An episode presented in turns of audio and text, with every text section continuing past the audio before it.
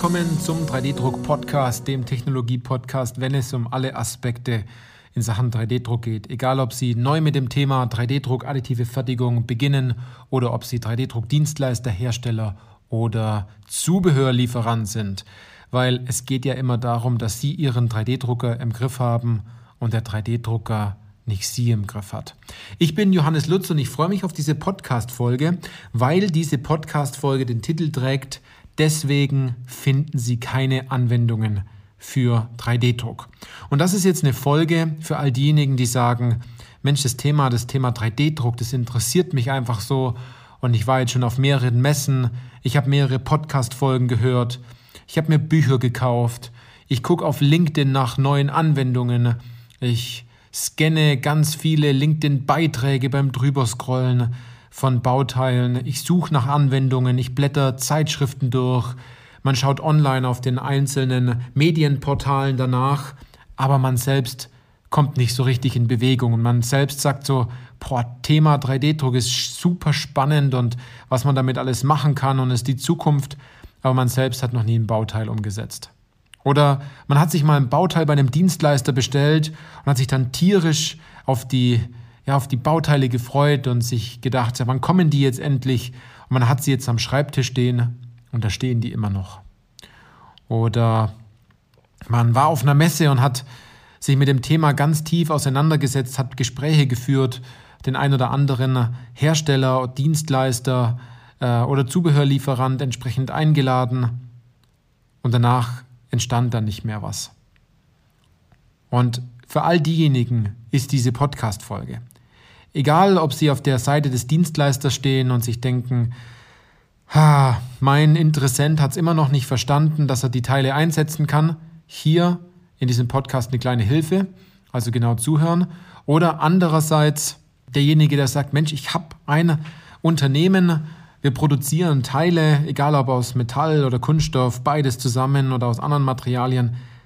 Aber 3D-Druck, das interessiert mich so und es ist so unglaublich spannendes Thema. Aber selber was zu tun, hm, ich weiß nicht, wo ich anfangen soll. Also, dann gehen wir mal rein in das Thema. Als allererstes mal eine Frage an Sie und zwar, was sehen Sie für Teile, wenn Sie an 3D-Druck denken? Was kommt Ihnen da als allererstes in den Sinn? Na, vielleicht sowas, ja. Es ist aber oft so, dass dort Bauteile in den Sinn kommen und da sind Sie jetzt bitte ehrlich auch zu sich selbst. Es bringt nichts, sich hier selbst zu belügen. Ganz oft werden Raketenteile gezeigt. Oder ein 3D gedruckter Motorradrahmen oder irgendwelche bionischen Teile. Bauteile, die ganz komisch ausschauen und äh, ganz leicht sind und wo man sich denkt, egal wie man dieses Bauteil jetzt in die Hand nimmt, keine Ahnung, wie rum es montiert werden soll oder wo es hinkommt und es sind so viele Löcher drin und es ist gar nichts Viereckiges, sondern alles immer nur so halb rund und so, ja, so, so offene Stellen, die, die so Eierform haben, so Ellipsenform und zusätzlich weiß man gar nicht, warum ist da so viel Material, da drüben so wenig Material. Man kann es einfach nicht nachvollziehen.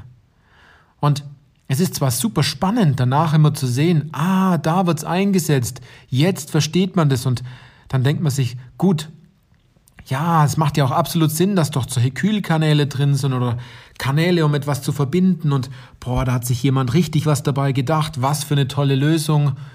Und in Wirklichkeit sieht alles so aus, als würde alles aus Knetmasse sein, irgendwie so zusammengeschustert, zusammen gedrückt, gepresst.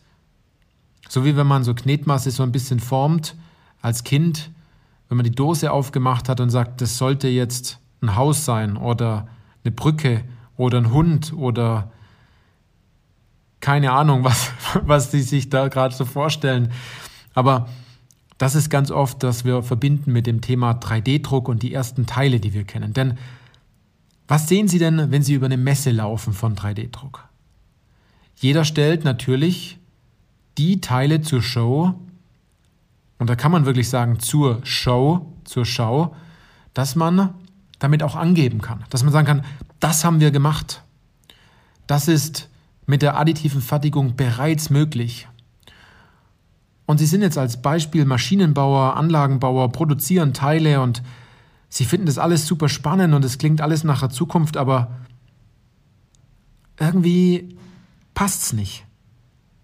Sie sind zwar interessiert und bleiben da dran, aber es geht halt nichts voran. Und dann kommt man an den Punkt und dann lädt man jemanden ein und bringt der einen Musterkoffer mit. Und in dem Musterkoffer sind viele tolle Bauteile drin. Und dann, dann, dann, dann ist man da begeistert, was da machen, was da, was da zu machen ist. Aber man kann nirgendwo den Hebel ansetzen, dass man sagt, genau dieses Bauteil soll ich jetzt drucken. Also ich komme gleich drauf. Ich möchte es nur ein bisschen spannend machen. ähm, es ist nämlich so, dass man immer nur die End, das Endergebnis sieht. Was ja auch super toll ist, dass man im 3D-Druck auch das Ergebnis immer präsentieren kann. Aber der Weg, der zu diesem Ergebnis geführt hat, den kennt man nicht. Man sieht immer nur das Ergebnis. Man sieht das, was zum Schluss dabei rauskommt. Aber man sieht nicht, wie hat es dann Ganze angefangen. Was ist der logische Hintergrund? Warum macht das Ganze Sinn, dieses so, so und so und so zu machen? So zu konstruieren mit der Software, mit den Werkstoffen, mit der Technologie, mit dem Bauraum und so weiter und so fort? Das wird oft nicht verstanden. Also, um es ganz einfach zu sagen, die Ist-Situation wird, wird nicht gezeigt. Indem man mal sagt, ja, wie hat das Bauteil denn vorher ausgesehen? Weil wenn man nämlich das Bauteil im Vorfeld sieht, dann denkt man, ja stimmt, macht doch klar, ist doch klar, macht doch Sinn. Ja, das hätte ich ja auch so machen können. Ist übrigens immer so, wenn man die Lösung kennt und danach, also wenn man die Lösung dann sieht für, für eine Problematik, denkt man sich, ja, das ist ja einfach, das hätte ich ja auch so machen können. Aber dass man selbst drauf kommt, sieht man ganz oft, wenn man äh, die Lösung für ein, also ein additiv gefertigtes Bauteil, das bionisch äh, geformt ist, sagt man immer, ist ja klar, dass da die Kraft durchgeht und dass man hier stützt. Ist am Anfang nicht klar. Es macht natürlich danach immer Sinn. Aber ich habe hier so zwei Bauteile und wenn Sie mal auf unserer Webseite waren oder unsere LinkedIn-Posts zu verfolgen, dann haben wir so einen Use Case, wo wir das immer ganz gut zeigen.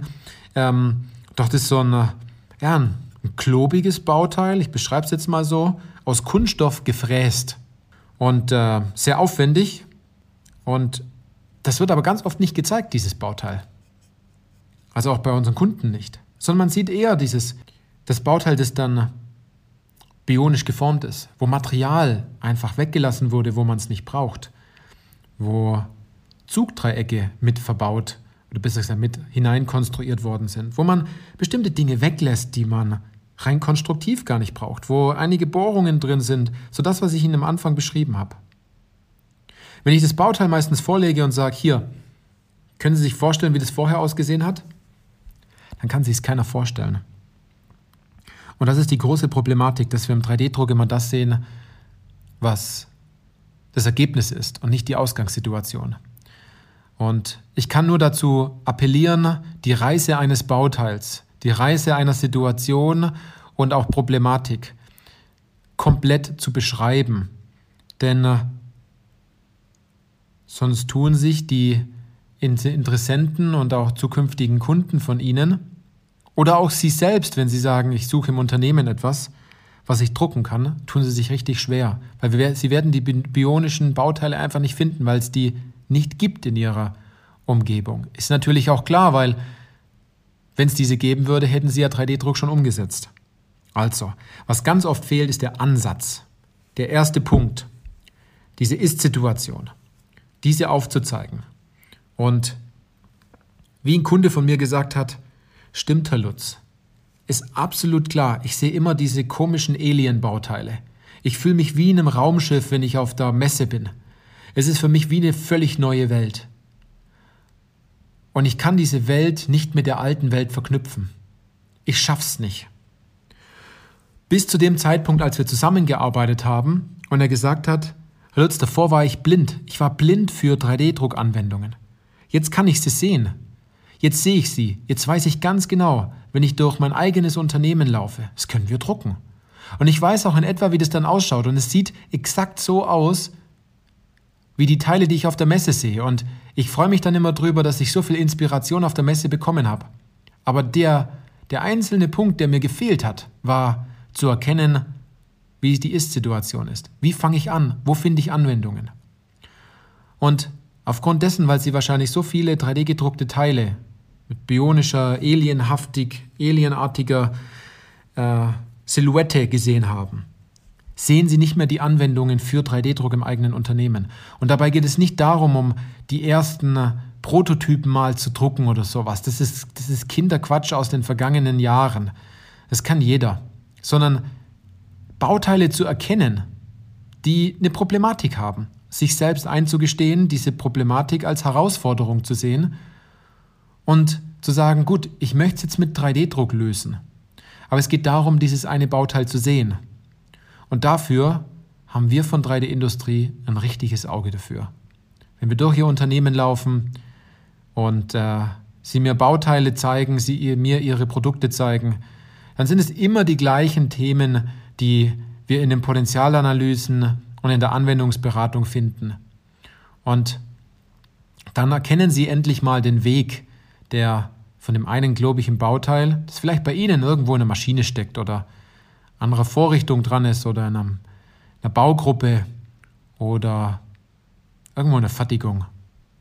Dann erkennen Sie den Weg, wie es danach zu einem bionischen Bauteil kommen kann, wenn Sie überhaupt wollen. Denn es muss nicht immer komisch aussehen. Es können Bauteile auch einfach so gedruckt werden, wenn es um Vorrichtungen geht. Halterungen, Montagehilfen, das ganze Thema. Also, das wollte ich mitgeben. Sie finden diese Anwendungen nicht, weil Sie vielleicht den Blick nicht haben. Und wir von 3D Industrie, wir setzen Ihnen dafür die richtige Brille auf, damit Sie diese Punkte auch sehen. Die einzigste Sache, die Sie jetzt noch davon abhält, ist, sich bei uns zu melden und äh, sich für ein kostenfreies Erstgespräch einfach mal einzutragen. Und dabei müssen Sie sich überhaupt nicht vorbereiten, weil dieses Gespräch ist dazu da, damit Sie unvorbereitet in das Gespräch reingehen und Sie mit mehr Informationen entsprechend rausgehen. Und dann können Sie vollkommen selbst entscheiden, ob Sie die Schritte, die wir Ihnen vorgegeben haben, den Weg, den wir Ihnen aufgezeigt haben, ob Sie den vorerst alleine versuchen oder dann mit uns gemeinsam schaffen. In diesem Sinne, viel Spaß bei den nächsten Podcast-Folgen und ich würde mich riesig freuen, wenn wir uns endlich mal kennenlernen. Und bis dann.